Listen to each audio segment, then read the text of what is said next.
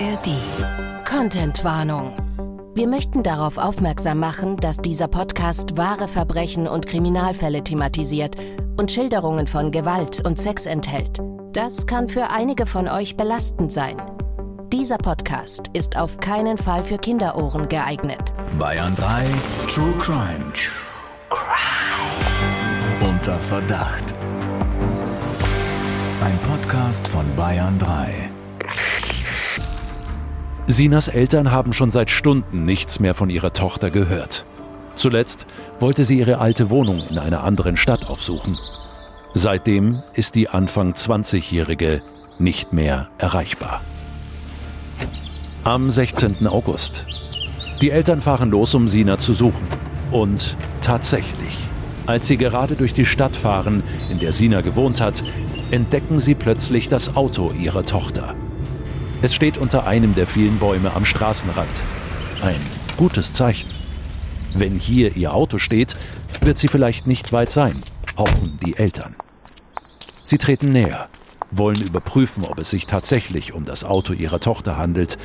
Durch die verdunkelten Scheiben des Wagens können sie zuerst nicht sehen.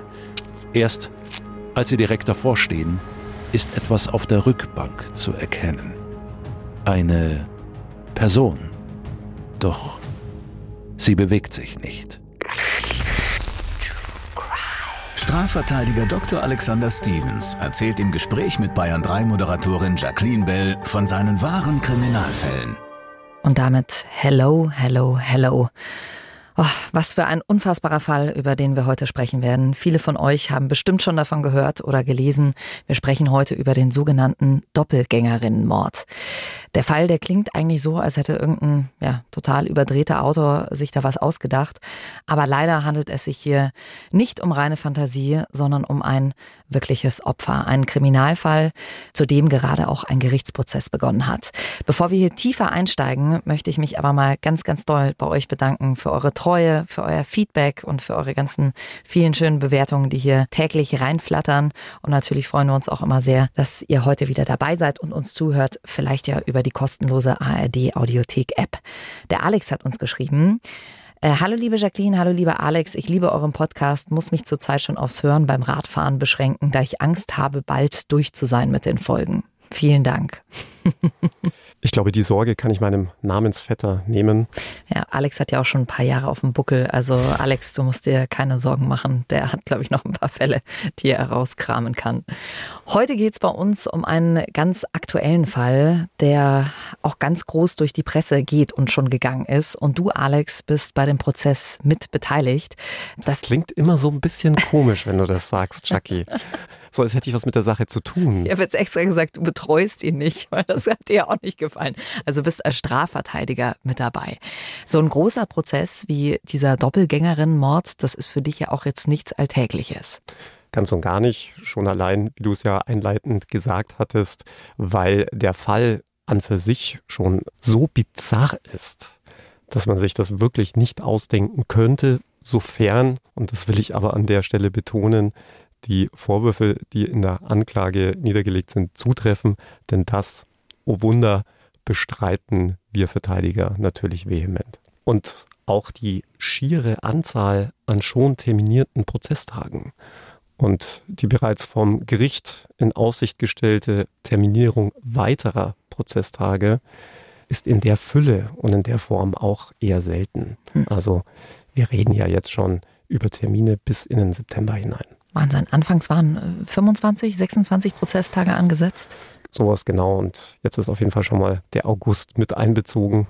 Und ich gehe auch offen gestanden, stand jetzt davon aus, dass wir auch diese Termine alle brauchen werden. Mhm. Erinnert euch vielleicht auch sofort an den dreifachen Ort von Starnberg. Auch äh, da haben wir mit Alex damals den Prozess mit begleitet und du hast ja auch da immer wieder erzählt, dass du natürlich auch in einem Team mit Partnern zusammenarbeitest und später lernen wir auch noch einen deiner Partner kennen, der uns dann auch noch mal ganz spezielle spannende Details und Eindrücke mitgeben kann. Aber ihr kennt das an dieser Stelle der Hinweis, Alex und auch dein Partner, ihr seid natürlich nicht neutral, ihr nehmt die Perspektive der Verteidigung ein und deshalb ist dieser Podcast, diese Folge hier keine neutrale Gerichtsberichterstattung. Alex, oft kommt auch die Frage, dürft ihr das überhaupt, einen aktuellen Prozess mitbegleiten? Ja, das ist eine berechtigte Frage und du hast ja schon den Dreifachmord von Starnberg erwähnt. Es ist nicht nur ein legitimes Mittel der Verteidigung, ebenso wie die Staatsanwaltschaft und auch der Pressesprecher des Gerichts mit den Medien zu sprechen. Wir weisen ja auch hier völlig zu Recht immer darauf hin, dass es ja keine neutrale Gerichtsberichterstattung ist, sondern es ist natürlich auch wichtig, dass man die Sicht der Verteidigung öffentlich schildern kann, sofern die Mandantschaft das natürlich auch will. Also an der Stelle auch nochmal ganz klar der Hinweis, ich dürfte überhaupt nicht mit dir, Jackie, mit euch, liebe Zuhörerinnen und Zuhörer, sprechen, wenn ich nicht von meiner Schweigepflicht, von meiner anwaltlichen Schweigepflicht entbunden wäre, wenngleich es da tatsächlich auch Ausnahmen gibt. Zum Beispiel darf auch der Verteidiger im Übrigen auch ohne Schweigepflichtsentbindung über alles das berichten, was schon im Prozess gelaufen ist. Ich halte es trotz meiner Schweigepflichtsentbindung aber immer so, dass ich nie über Dinge spreche, die noch nicht im Prozess Thema waren. Und deswegen werden wir auch im Laufe des heutigen Podcasts, so viel muss ich leider an der Stelle vorausschicken, nicht alle Fragen, die sich möglicherweise stellen, beantworten können. Aber sie werden sich sicherlich im Laufe des weiteren Prozessgeschehens und unserer weiteren Begleitung im Podcast dann lösen. Alex, Medienberichten zufolge sollen sich ja auch schon Streamingdienste, Filmemacher um die Rechte streiten. Ja, das habe ich auch schon gehört, wobei ich mich dann immer frage, welche Rechte? Denn Rechte an einem Mord kann es natürlich nicht geben und ich finde das auch ehrlicherweise ziemlich pietätlos.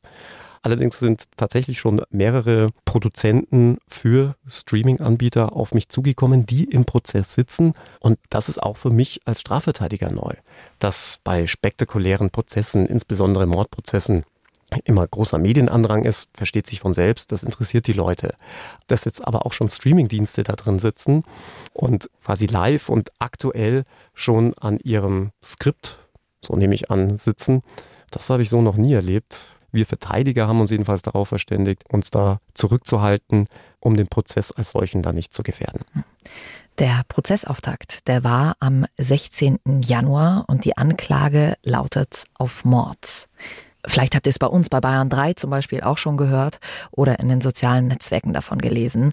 Und euch geht es vielleicht ähnlich wie mir, wenn ihr von dem Fall gehört habt. Man kann es kaum fassen, warum und durch welchen Zufall eine junge Frau hier zum Opfer geworden ist. Wir werden das jetzt mit euch Stück für Stück durchgehen. Vorher ist mir nochmal ganz wichtig zu sagen, es geht um einen laufenden Prozess. Das bedeutet, dass sich die Informationslage und auch der Kenntnisstand ständig weiterentwickelt. Wir geben jetzt gerade den aktuellen Stand zum Zeitpunkt der Aufzeichnung wieder. Mit dem ausdrücklichen Hinweis, dass in diesem Fall noch kein Urteil gesprochen ist und somit auch noch niemand schuldig gesprochen. Und auch wenn ihr euch bewusst seid, dass das hier ein True Crime Podcast ist, wenn ihr sehr sensibel auf Schilderungen von Gewalt und Verletzungen reagiert, dann ist diese Folge vielleicht nichts für euch. Wir haben ja auch andere Folgen, in denen es zum Beispiel nicht um Mord geht. Hier im Rausch der Geschwindigkeit. Klickt euch da gerne mal durch die anderen Staffeln durch, zum Beispiel in der ARD Audiothek. Da ist bestimmt was für euch dabei. Starten wir also mit unserem heutigen Fall von Anfang an, so wie der Fall damals auch für die Ermittler begonnen hat, nämlich mit einem grausamen Fund. Wie immer haben wir Namen und Details zum Schutz der Beteiligten geändert. Der Fall wird aber sinngemäß wiedergegeben. Es ist mitten im Sommer in Bayern. In den Straßen einer Großstadt herrscht weniger Trubel als sonst. Es sind Ferien. Viele sind in den Urlaub gefahren. Doch nicht alle können die ruhigen Sommertage und die lauen Abende genießen. Sinas Eltern haben schon seit Stunden nichts mehr von ihrer Tochter gehört. Zuletzt wollte sie ihre alte Wohnung in einer anderen Stadt aufsuchen. Seitdem ist die Anfang 20-Jährige nicht mehr erreichbar. Am 16. August. Die Eltern fahren los, um Sina zu suchen. Und tatsächlich, als sie gerade durch die Stadt fahren, in der Sina gewohnt hat, entdecken sie plötzlich das Auto ihrer Tochter. Es steht unter einem der vielen Bäume am Straßenrand. Ein gutes Zeichen. Wenn hier ihr Auto steht, wird sie vielleicht nicht weit sein, hoffen die Eltern. Sie treten näher, wollen überprüfen, ob es sich tatsächlich um das Auto ihrer Tochter handelt. Durch die verdunkelten Scheiben des Wagens können sie zuerst nicht sehen. Erst als sie direkt davor stehen, ist etwas auf der Rückbank zu erkennen. Eine Person. Doch sie bewegt sich nicht. Sinas Vater sieht genauer hin und erkennt seine Tochter mit den langen schwarzen Haaren. Sie scheint zu schlafen. Die Eltern versuchen sie zu wecken, rütteln an dem Türgriff des Autos und klopfen gegen die Scheibe. Doch ihre Tochter reagiert nicht. Sie verständigen die Polizei. Die Einsatzkräfte schlagen ein Fenster ein und öffnen die Tür. Der Anblick, der sich ihnen bietet, ist grauenhaft. Sina liegt blutüberströmt auf der Rücksitzbank.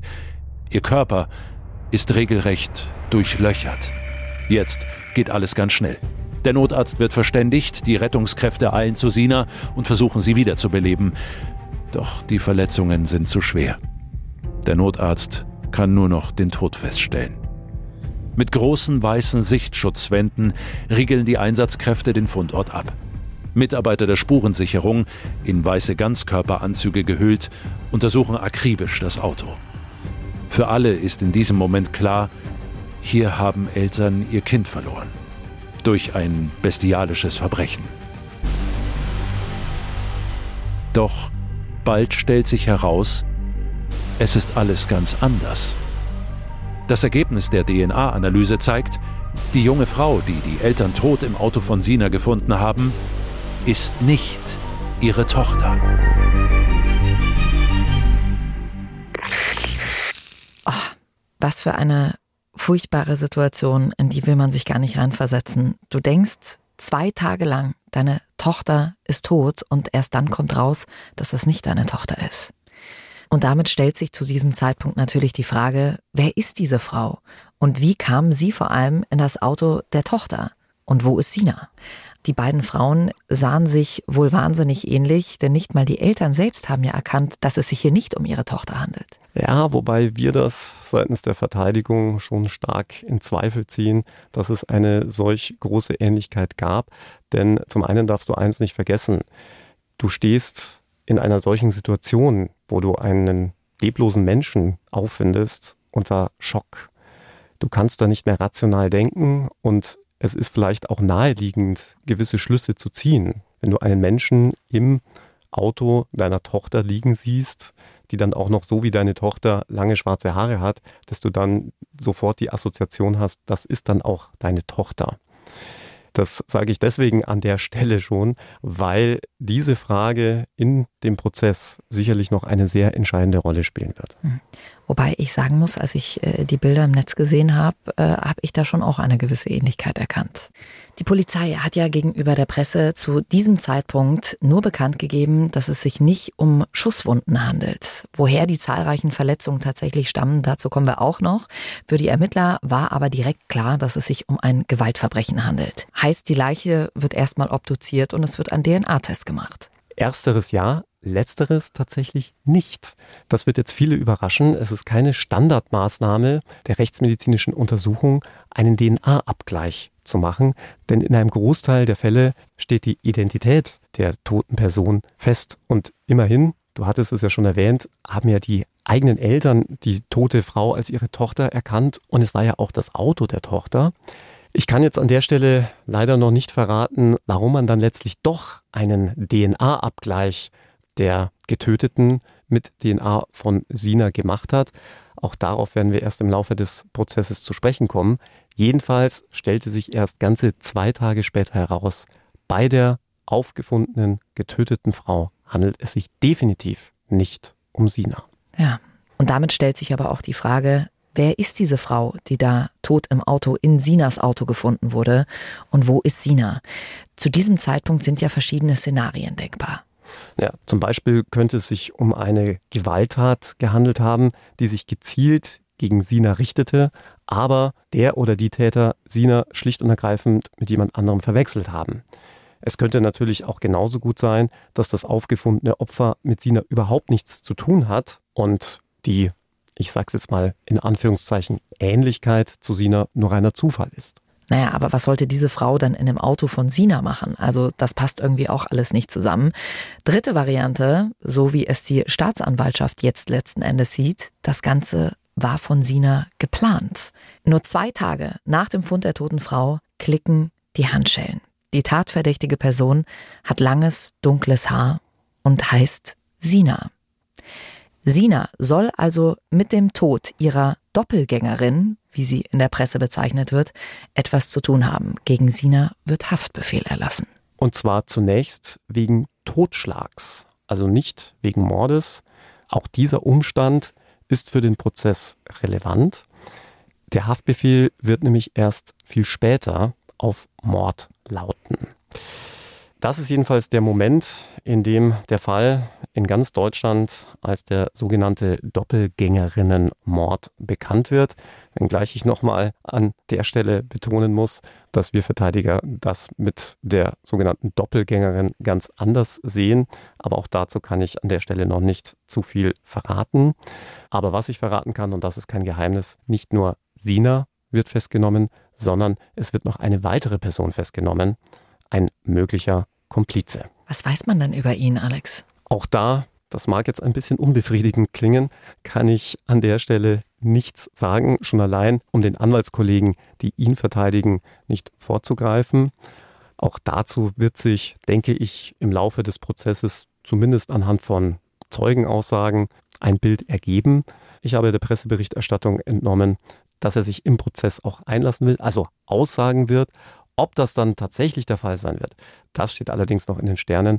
Von dem her bitte ich da noch ein bisschen um Geduld. Was man der Presse entnehmen konnte, man weiß wohl von den beiden, dass sie sich noch nicht lange kannten, also um die zehn Tage.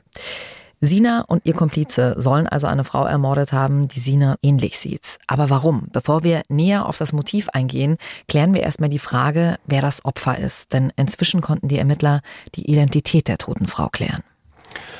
Durch einen DNA-Abgleich mit einer vermissten Person aus einer doch etwas weiter entfernten Stadt eine junge Frau, die zumindest mit Sina augenscheinlich nichts zu tun hatte und sie sich auch laut den Ermittlungen der Staatsanwaltschaft erst kurz vor der Tat kennengelernt haben sollen welchen Gedanken ich so furchtbar finde, ist, dass die einen Eltern so erleichtert sind, dass ihre Tochter nicht tot ist und zur gleichen Zeit erfahren Angehörige dieser anderen jungen Frau, dass ja ein geliebter Mensch ermordet worden ist. Ach, da läuft's euch wahrscheinlich auch gerade kalt den Rücken runter. Die Polizei ermittelt jetzt sehr intensiv an diesem Fall und so langsam setzt sich für sie jedes Puzzlestück zusammen. Und du hast es schon gesagt, Alex, die beiden jungen Frauen sollen sich erst kurz vor der Tat kennengelernt haben. Die Ermittler sagen, Sina soll ihr Opfer regelrecht gecastet haben über Instagram. Wie sie das gemacht haben soll und von welchem Tatverlauf die Polizei ausgeht, das haben wir hier für euch nochmal zusammengefasst. Und hier nochmal ein ganz wichtiger Hinweis. Wir geben hier lediglich die Sicht der Ermittler und der Staatsanwaltschaft wieder. Ob es wirklich so passiert ist, das beurteilt und bewertet das Gericht noch im Laufe dieses Jahres. Sina und ihr Komplize sollen einen grausamen Plan geschmiedet haben. Über ein soziales Netzwerk suchen sie Frauen, die Sina zum Verwechseln ähnlich sehen. Sie schreiben die Frauen an und machen verschiedene Versprechungen. Doch ihr Plan scheint nicht aufzugehen. Bis Sina auf die gleichaltrige Kaya stößt. Der erste Versuch, sie mit einem Auftritt in einem Musikvideo zu locken, scheitert. Kaya lehnt ab. Doch Sina lässt nicht locker. Unter einem anderen Fake-Account stellt sie Kaya eine kostenlose Kosmetikbehandlung in ihrem Studio in Aussicht. Im Gegenzug dafür soll Kaya über Social Media Werbung für den Salon machen. Sina bietet sogar an, sie dafür von zu Hause abzuholen. Und diesmal, so die Ermittler, geht der Plan auf. Kaya sagt zu. Wenige Tage später sollen Sina und ein Freund von ihr zu Kaya in ein benachbartes Bundesland gefahren sein, um sie abzuholen. Die junge Frau steigt in das Auto der beiden. Ihr Zuhause wird Kaya nie mehr wiedersehen. Unterwegs hält das Auto in einem Waldstück. Hier, so glauben die Ermittler, wird Kaya unter einem Vorwand aus dem Auto gelockt. Sie steigt aus. Auf diesen Moment hat Sinas Komplize nur gewartet. Es geht blitzschnell. Er schlägt Kaya mit einem Gegenstand auf den Hinterkopf. Sie stürzt zu Boden. Dann ersticht er sie. Mit mindestens 56 Messerstichen. Im Anschluss fahren Sina und ihr Freund in ihren alten Heimatort und stellen das Auto in einer Straße eines Wohnviertels ab, in dem der Freund von Sina wohnt. Mit der Absicht, dass Sinas Eltern das Auto finden werden. Das haben wir gehört, dass es dann auch passiert. Vielleicht geht's euch ähnlich an der Stelle und man muss mal kurz innehalten. Ein schrecklicher Fall, der einem wahnsinnig nahe geht, dass eine junge Frau auf gewaltvollste Art und Weise sterben musste und das nur, weil sie einer anderen Frau wohl sehr ähnlich sah. Wie vorhin schon erwähnt, ist der Ablauf, wie wir ihn gerade gehört haben, die Sicht von den Ermittlern und der Staatsanwaltschaft. Um diese Theorie zu untermauern, wird die Staatsanwaltschaft in den nächsten Monaten und äh, Wochen ihre Beweise und Indizien vorlegen. Alex, von welchen Beweisen und Indizien sprechen wir hier? Auch da kann ich natürlich an der Stelle noch nicht ins Detail gehen, aber so viel ist ja auch schon durchgesickert und wurde ja auch schon im Prozess besprochen. Es geht entscheidend um Chatnachrichten verschiedenster Mediendienste und natürlich auch um Zeugenaussagen und davon im Übrigen sehr viele. Allein während der Ermittlungen wurden etwa 190 Zeugen vernommen. Alex, die Ermittler haben ja auch eine Erklärung zum Motiv. Sina soll die Absicht gehabt haben, ihren Tod vorzutäuschen und ein neues Leben mit einer neuen Identität zu beginnen. Hintergrund sollen familiäre Probleme gewesen sein. Sie wollte wohl aus den Fängen eines Familienclans ausbrechen. Was sagst du als Verteidiger dazu? Auch dazu kann ich zum jetzigen Zeitpunkt nur sagen, das hört sich schon sehr abenteuerlich an. Für mich persönlich ein bisschen zu abenteuerlich, insbesondere weil diese Theorie nicht etwa zunächst von der Staatsanwaltschaft oder den Mordermittlern gekommen wäre, sondern direkt von den Boulevardmedien und ich so ein bisschen den Eindruck gewonnen habe, dass sich die Ermittlungsbehörden sich dieser Theorie dann sehr schnell angeschlossen und sich dann zu eigen gemacht haben. Und da sind wir dann wieder beim altbekannten Scheuklappeneffekt. Denn eine Frage stellt sich, glaube ich, auch dem juristischen Laien sofort. In der heutigen Zeit der kriminalistischen Technisierung, ich sage nur Stichwort DNA, davon auszugehen, dass man sich als jemand anderen ausgeben kann oder könnte, das ist ja schon sehr weit hergeholt. Klar, wirst du jetzt wahrscheinlich einwenden, es gibt nichts, was es nicht gibt, aber man darf auch den Intellekt unserer Mandantin hier bitte nicht unterschätzen. Und darüber hinaus kann ich an der Stelle schon verraten, sind die Zusammenhänge, insbesondere auch in Richtung Freundeskreis, Familie, Bekannten und erweiterten Verwandtenkreis, so komplex, dass diese Theorie schlicht und ergreifend viel zu einfach erscheint. Und wie du schon richtig sagst, Chucky, der Prozess befindet sich ja gerade am Anfang. Ich bin mir sehr, sehr sicher, dass sich da noch ganz andere Türen auftun werden und sich am Schluss ein ganz anderes Bild formen wird. Ja, also muss ich auch sagen, da bin ich auch das erste Mal drüber gestolpert, als ich das gelesen habe, dachte mir, naja, das würde ja relativ schnell rauskommen, dass sie es nicht ist. Und dann hat sich mir noch die Frage gestellt, warum sie dann nach der Tat nicht direkt abgehauen ist. Auch das eine sehr berechtigte Frage, denn das ist ja aus der Medienberichterstattung auch bekannt geworden. Sie ist nicht irgendwie ins Ausland geflohen, obwohl sie ja durchaus Bezüge zum Ausland hat. Nein, sie ist auch noch in der Stadt, in der die Leiche gefunden wurde, geblieben, die ja noch nicht mal ihr Heimatort ist. Was hätte denn der Komplize davon, wenn wir von dieser Theorie ausgehen? Eine sehr gute Frage, denn diese Antwort sind die Ermittler uns bis zum heutigen Tage schuldig geblieben.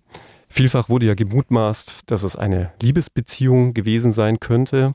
Dagegen spricht ja schon ganz offensichtlich der sehr kurze Zeitraum, in dem sich die beiden nachweislich kannten, nämlich gerade einmal zehn Tage, die man dann, auch das wird sich im Laufe des Prozesses ergeben, nochmal drastisch zusammenkürzen können wird. Und selbst wenn, muss man sich dann auch die Frage stellen, wie soll man es denn bitteschön schaffen, binnen so kurzer Zeit einen wildfremden Mann davon zu überzeugen, sein willfähiges Werkzeug bei einem solch grausamen Mord zu werden. Und da sind wir schon beim nächsten Stichwort.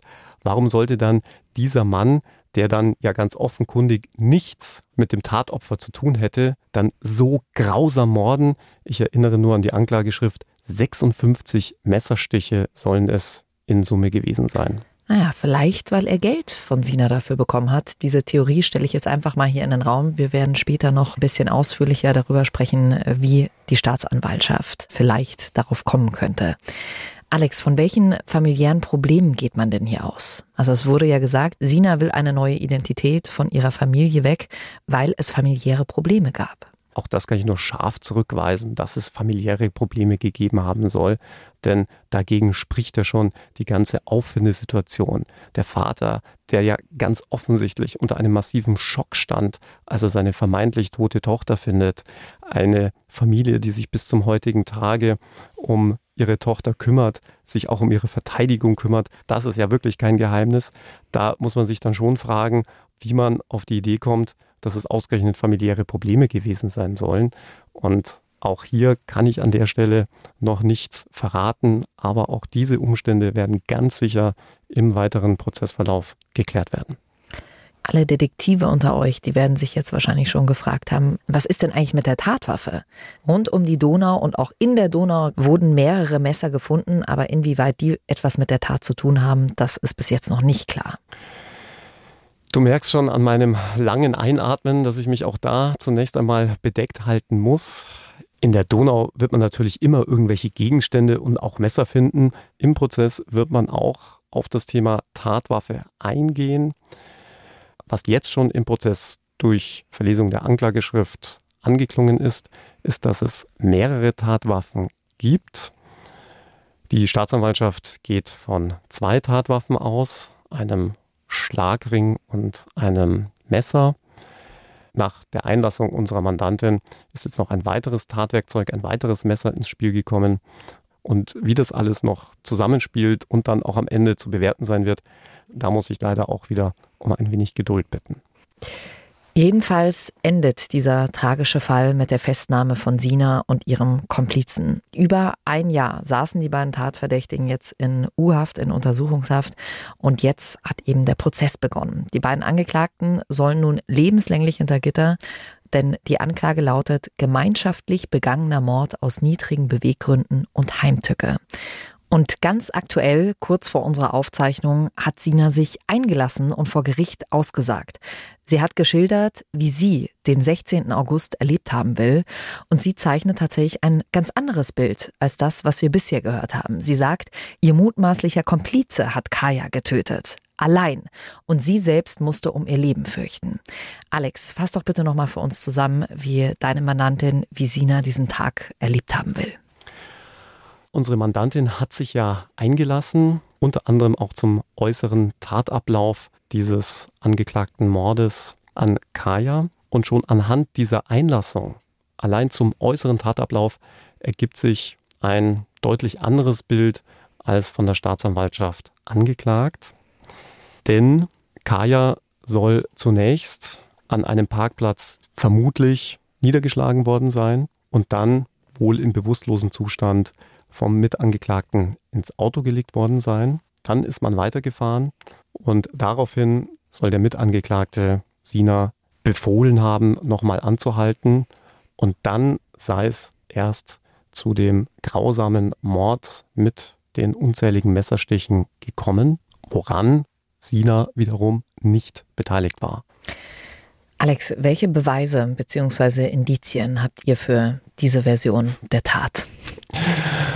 Du ahnst es schon, dazu kann ich an der Stelle noch nichts sagen, aber so viel sei verraten, wir haben entsprechende Indizien, die genau diesen Tatablauf belegen. Aber auch da muss man sich fragen, welches Motiv hätte jetzt der Komplize von Sina für diesen Mord? Und auch dazu haben wir gleich mehrere Theorien, die wir im Laufe des Prozesses natürlich einführen werden. Hm. Was sich mir noch nicht ganz erklärt, wie passt das zusammen mit den Chatnachrichten? Also Sina hat ihr Opfer ja äh, bewusst angelockt, bewusst gecastet und diese Chatnachrichten gibt es ja tatsächlich auch. Wie passt das jetzt mit eurer Version zusammen? Also das ist natürlich erst einmal eine Behauptung der Ermittler und auch genau deshalb hat sich ja der Prozess zunächst auch verzögert, weil wir ja relativ spät erst mit den sogenannten Rohdaten dieser gesamten Auswertung der Chatnachrichten bedient wurden und noch gar nicht die Gelegenheit hatten, die auf ihre Validität, aber auch auf den Inhalt zu überprüfen. Denn auch da kann man bereits an der Stelle sagen, nur weil du zum Beispiel eine Nachricht von mir bekommen hast, muss das ja noch lange nicht heißen, dass ich die auch verschickt habe. Nur mal als Beispiel. Also nehmen wir mal an, dass diese Version des Tages, die Sina hier dem Gericht präsentiert hat, stimmt. Welche Strafe könnte dann auf sie zukommen? Die Antwort auf diese Frage ist sehr, sehr komplex und nochmal durch viele weitere Hypothesen bedingt. Aber gesetzt dem Fall, Sina hätte wirklich zunächst zu einer solch grausamen Tat angestiftet, dann würde man jetzt schon allein anhand dieses äußeren Tatablaufs überlegen müssen, ob hier schon ein Rücktritt aufgrund dieses zweiaktigen Geschehens in Betracht kommt, ob hier überhaupt von einer Anstiftung oder gar Mittäterschaft die Rede sein kann, wenn sämtliche Tathandlungen vom Mitangeklagten ausgeführt wurden. Aber es kommt natürlich nochmal entscheidend darauf an, ob Sina überhaupt etwas mit der Tötung von Kaya zu tun hat. Und ob sie davon wusste oder nicht, dazu hat sie in ihrer Einlassung ja noch nichts gesagt. Deswegen sind wir da sehr gespannt, was dazu noch kommen wird. Bei einer Sache habe ich schon sehr gestockt. Es kam ja raus, dass sie den Bruder ihres Ex-Mannes umbringen lassen wollte und dafür auch schon jemandem 5000 Euro bezahlt hat. Also äh, so ganz von der Hand zu weisen ist es ja nicht, dass sie vielleicht solche Gedanken äh, schon mal hatte in ihrem Leben. Wobei sich auch dieser Tatvorwurf nach der Einlassung unserer Mandantin ganz anders darstellt. Da soll es ja so gewesen sein, dass proaktiv auf sie ein Mann zugekommen ist, der ihr angeboten haben soll, ihren Schwager umzubringen.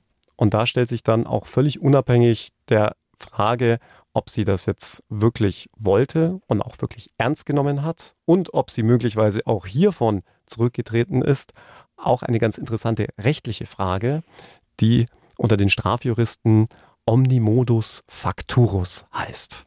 Ein Rechtsproblem, mit dem sich jeder Jurastudent im ersten Semester Strafrecht auseinandersetzen muss, nämlich die Frage, kann man jemanden, der bereits fest zu einer Tat entschlossen ist, überhaupt zu einer Tat anstiften? Naja, aber sie hat diesem Mann ja immerhin 5000 Euro gegeben. Er wollte 10.000 Euro haben. Also heißt, äh, dass sie es machen wollte, ist doch ganz klar.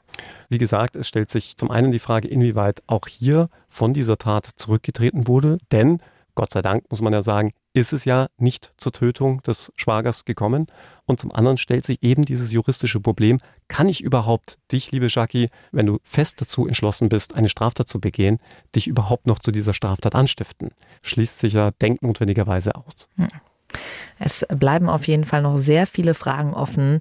Ja, wollte Sina tatsächlich ihren Tod vortäuschen, um vor ihrer Familie zu flüchten? Wovon die Staatsanwaltschaft ausgeht, oder ist es vielleicht eher so, wie die Verteidigung es sagt, dass äh, Sina nichts mit dem Mord zu tun hat? Ob sie davon wusste und vielleicht danach zurückgetreten ist, ist nochmal eine andere Frage. Wie klingt das für euch? Wirkt das für euch wie ausgedacht oder könnte vielleicht was dran sein? Das sind die Fragen, die sich jetzt das Gericht stellt und Beweise und Indizien heranziehen wird. Alex, du bist ja als Verteidiger nicht allein. Du bist Teil eines Teams, wir haben es vorhin schon angesprochen. Und dein Kollege mit dem wohl schönsten Namen überhaupt, Johannes Makepeace, ist jetzt auch hier bei uns. Schön, dass du bei uns bist. Hello, hello, hello. Wie oft äh, wirst du auf diesen Nachnamen angesprochen? Oft. Also ähm, kommt tatsächlich häufiger vor, aber ich versuche immer freundlich zu bleiben und das einfach immer wieder quasi aufzunehmen. Nee, hat natürlich so ein bisschen seinen Vorteil. In der Schule hat es manchmal auch einen Nachteil mit dem Namen, weil es immer klar, wie derjenige heißt, der jetzt mit seinem Nachbarn redet. Aber heutzutage sehe ich das so ein bisschen als Vorteil. Aber ich werde tatsächlich immer wieder darauf angesprochen. Wie seid ihr denn damals zu diesem Fall gekommen?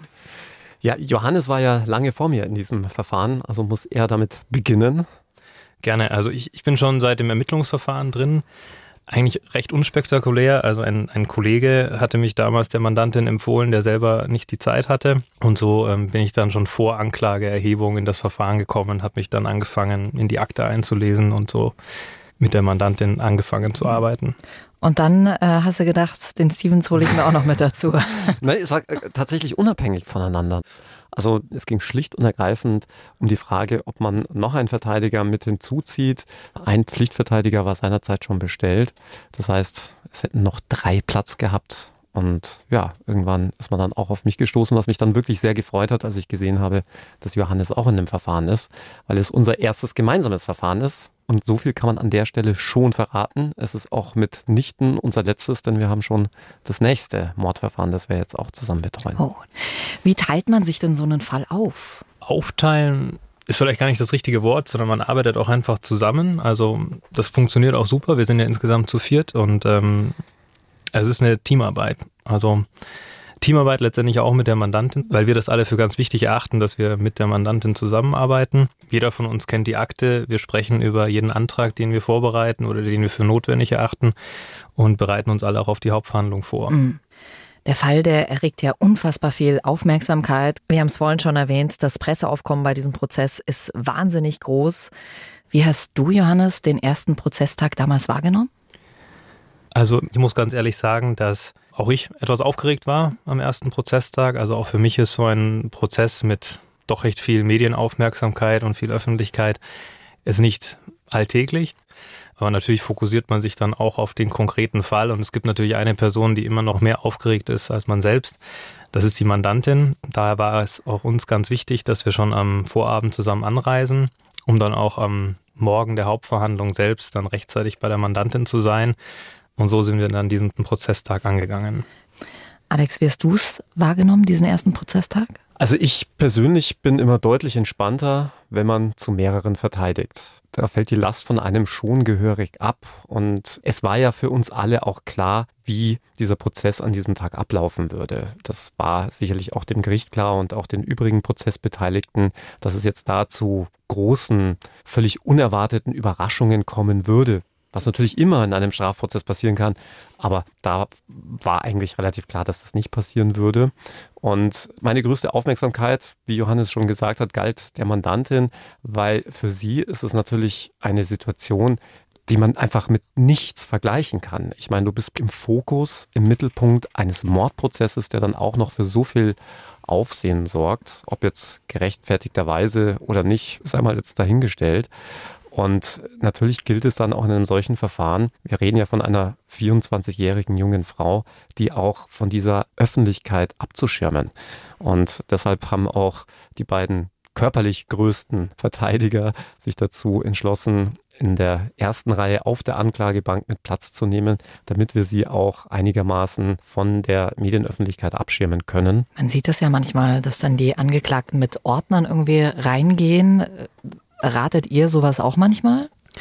Also empfehlen oder raten tut man es nicht, aber es ist manchmal einfach nicht zu vermeiden. Also weil man jetzt nicht ähm, die Mandantin von Anfang an begleiten und abschirmen kann, sondern es gibt immer so ein paar Momente, wo die oder der Angeklagte auch so ein bisschen auf sich allein gestellt ist und dann hat die Mandantin nicht die Möglichkeit, sich irgendwie anders abzuschirmen, als sich irgendwas vors Gesicht zu halten. Wir haben es jetzt in dem Verfahren oder in dem Fall so gelöst, dass ähm, sie auch so eine Corona-Maske trägt. Und dann, wenn sie bei uns steht, dann haben wir den Vorteil, dass wir ein bisschen größer sind als sie und nutzen dann unsere Fülle, um die Mandantin etwas abzuschirmen, ja. Mhm. Eure Mandantin äh, steht unter Mordverdacht und sie wurde ja beim Prozessauftakt mit Fußfesseln in den Gerichtssaal geführt.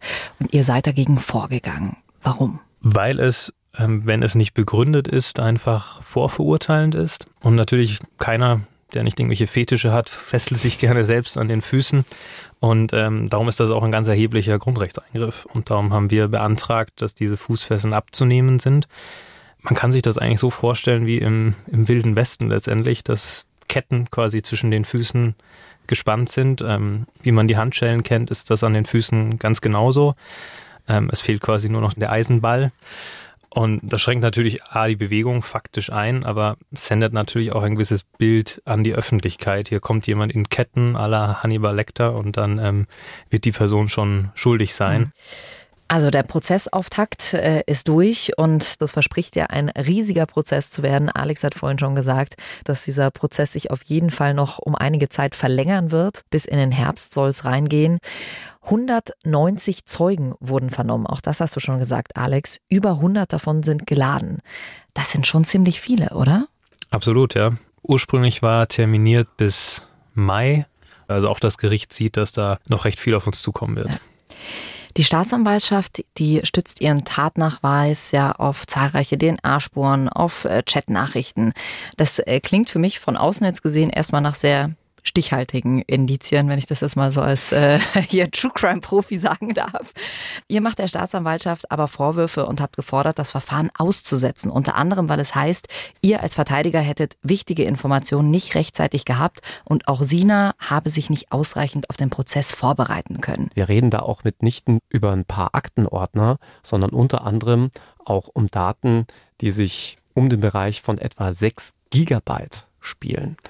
Und eine der wichtigen Fragen wird ja unter anderem auch sein, von wem stammen denn diese vielen Chatnachrichten, die ja laut Anklageschrift eine Rolle spielen sollen? Von welchem Handy aus wurden die verschickt? Wer hat sie letztlich verschickt? Ähm, kann es sich auch um völlig unverfängliche Nachrichten handeln? Das sind ja alles Dinge, die man nur dann prüfen kann, wenn man die Chatnachrichten und all das, was an Daten noch mit diesen Chats mitschwingt, bewerten kann. Und dazu hatten wir einfach viel zu wenig Zeit. Das war einer der Hauptargumente.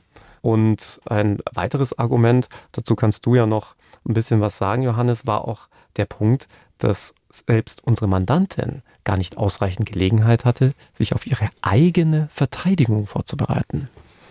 Also, ob True Crime Expertin oder nicht, du hast es vollkommen richtig gesagt. Also, das sind schon irgendwie wichtige oder stichhaltige Indizien, die in diesen Akten enthalten sind oder in diesen Aktenbestandteilen enthalten sind. Und wir waren einfach so überrascht, dass quasi selbst noch am Tag vor Prozessbeginn, also am 15.01. kam noch mal etwas nach. Und natürlich kann es sein, dass es sich dann irgendwie um nur ein paar belanglose Informationen handelt, aber man muss ja trotzdem die Zeit investieren und die Zeit haben und die Zeit bekommen, sich mal darüber Gedanken zu machen. Mhm. Und ähm, das klang so ein bisschen, als hätten wir alle keine Zeit, weil wir was Besseres zu tun haben, aber wir reden halt von ganz erheblichen Datenmengen und das hat die Staatsanwaltschaft auch vollkommen zu Recht gesagt. Naja, nur die Hauptakte, das ist so ein bisschen so die Chronologie der Akte, über 6000 Seiten. Klar, die hatten wir schon vorher, aber so ein Ermittlungsverfahren besteht nicht nur aus der Hauptakte, sondern eben aus Daten, Sonderbänden, Spurenakten, Gutachten, Chats etc. Und natürlich will jeder oder sollte jeder in dem Prozess die Gelegenheit haben, sich das mal anzuschauen. Mhm. Und es ist schlichtweg unfair, und das war so ein bisschen unser Stichwort, wenn nur eine Seite diese Zeit und diese Gelegenheit hatte, sich das Ganze anzuschauen.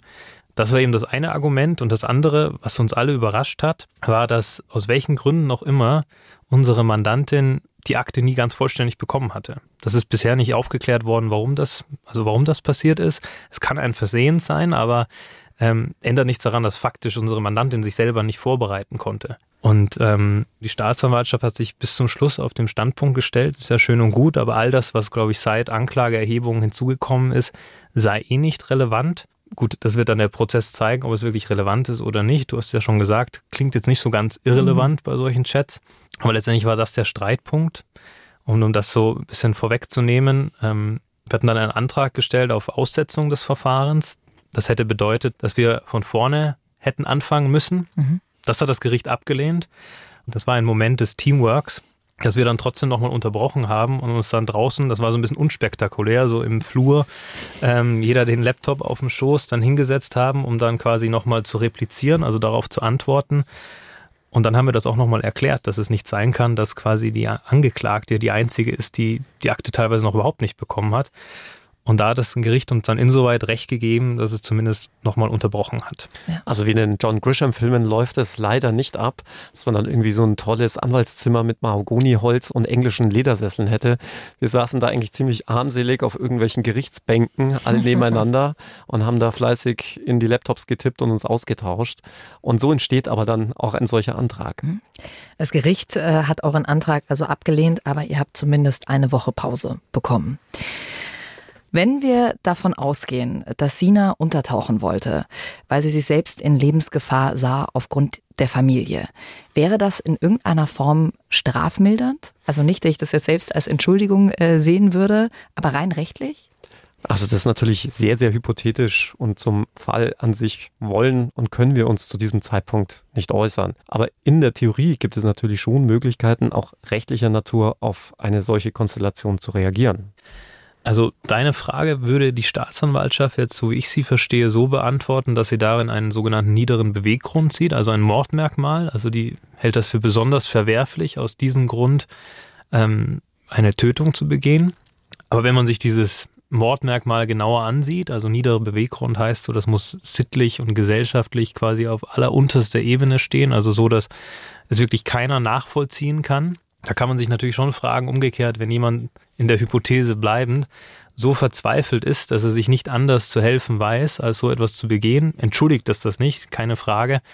Aber dann muss man sich halt fragen, ob das wirklich genau so verwerflich ist, wie es ein sogenannter niederer Beweggrund sein muss. Hm. In der Presse hat man gelesen, dass Sina offenbar in der U-Haft im Gefängnis keine Reue gezeigt hat. Könnt ihr dazu was sagen? Erstens, in der Presse liest man immer gern und viel. Und zweitens kann ich aus meinen Begegnungen mit Sina sagen, dass ihr die Tatsache, dass hier eine junge Frau gestorben ist, extrem mitnimmt. Und dass Sina keine Reue gezeigt haben soll, das hat das Gericht auch so gar nicht gesagt. Das wurde in dem Zusammenhang genannt, als es um die Fußfessel ging. Da hat das Gericht aber selber gesagt, dass eigentlich, falls was vorgefallen sein soll in der Untersuchungshaft, das bislang gar nicht nachgewiesen worden ist, wer da irgendwie angefangen hat oder nicht. Also es ging wohl um einen Streit zwischen zwei Inhaftierten, hatte jetzt eigentlich mit der Tat selbst überhaupt nichts zu tun. Hm. Wie habt ihr bisher die Opferseite wahrgenommen?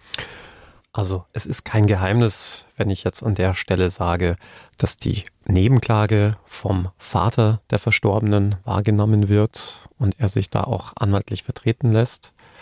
Ich nehme ihn als sehr ruhigen und den Prozess sehr aufmerksam verfolgenden Mann wahr und muss aber auch ganz ehrlich sagen, dass ihn mein größtes Mitgefühl und Sympathie treffen, denn der Mann hat seine Tochter verloren.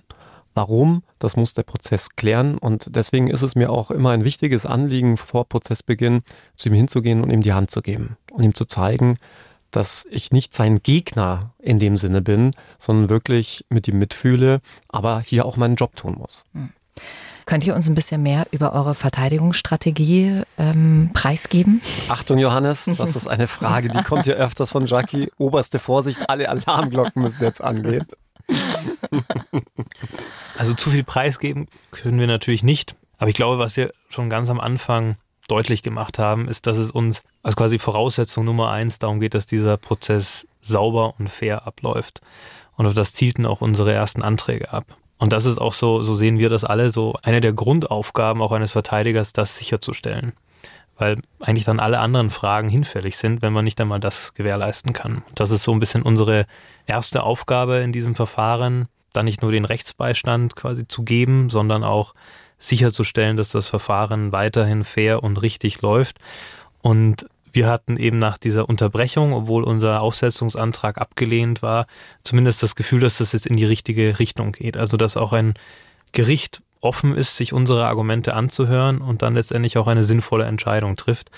Also wenn der Prozess so weitergeht, ist diese Grundvoraussetzung zumindest garantiert. Und genau deshalb ist es eben keine, wie es auch bisweilen in den Medien zu lesen oder zu, zumindest im Subtext zu vernehmen war, Konfliktverteidigung, dass wir da irgendwie Ärger und Krawall um des Krawallwillens machen. Ganz im Gegenteil. Wir versuchen hier wirklich auf sachlicher Ebene eine konstruktive Verteidigung zu fahren und das natürlich am besten auf Augenhöhe mit Gericht und Staatsanwaltschaft. Krawall, das würdest du doch niemals machen, Alex, oder? Nur mit dir. Natürlich. Und ihr wisst ja, ihr habt den Satz hier schon ein paar Mal gehört, das ist hier keine neutrale Gerichtsberichterstattung. Wir haben jetzt hier Johannes und Alex gehört, also die Verteidigersicht, die Staatsanwaltschaft, die haben wir hier nicht mit dabei. Deswegen ist das natürlich auch keine neutrale Sicht, die wir hier haben. Die Staatsanwaltschaft Ingolstadt geht hier von Mord aus und wir werden das auf jeden Fall weiter beobachten. Vielen, vielen Dank, Alex und Johannes Makepeace für die Einblicke, die ihr uns hier gegeben habt. Äh, wir werden da auf jeden Fall mit Sicherheit noch die eine oder andere Folge dazu machen. Wir freuen uns drauf. Vielen Dank. Ja. Jetzt haben wir noch einen kleinen Podcast-Tipp für euch. Hört mal rein in den Podcast Der Kunstzerstörer. Vielleicht sagt euch ja der Name Hans-Joachim Bohlmann was. Der hat immer wieder jahrzehntelang weltberühmte Gemälde mit Säure überschüttet. Und bis heute ist es ein Rätsel, warum er das eigentlich getan hat. Und genau diesem Rätsel geht der Podcast nach. Und eins kann ich euch jetzt schon mal versprechen. Das ist nicht nur ein super spannender Fall. Es stellt sich nämlich auch raus, dass es um viel mehr als um ein paar zerstörte Kunstwerke geht.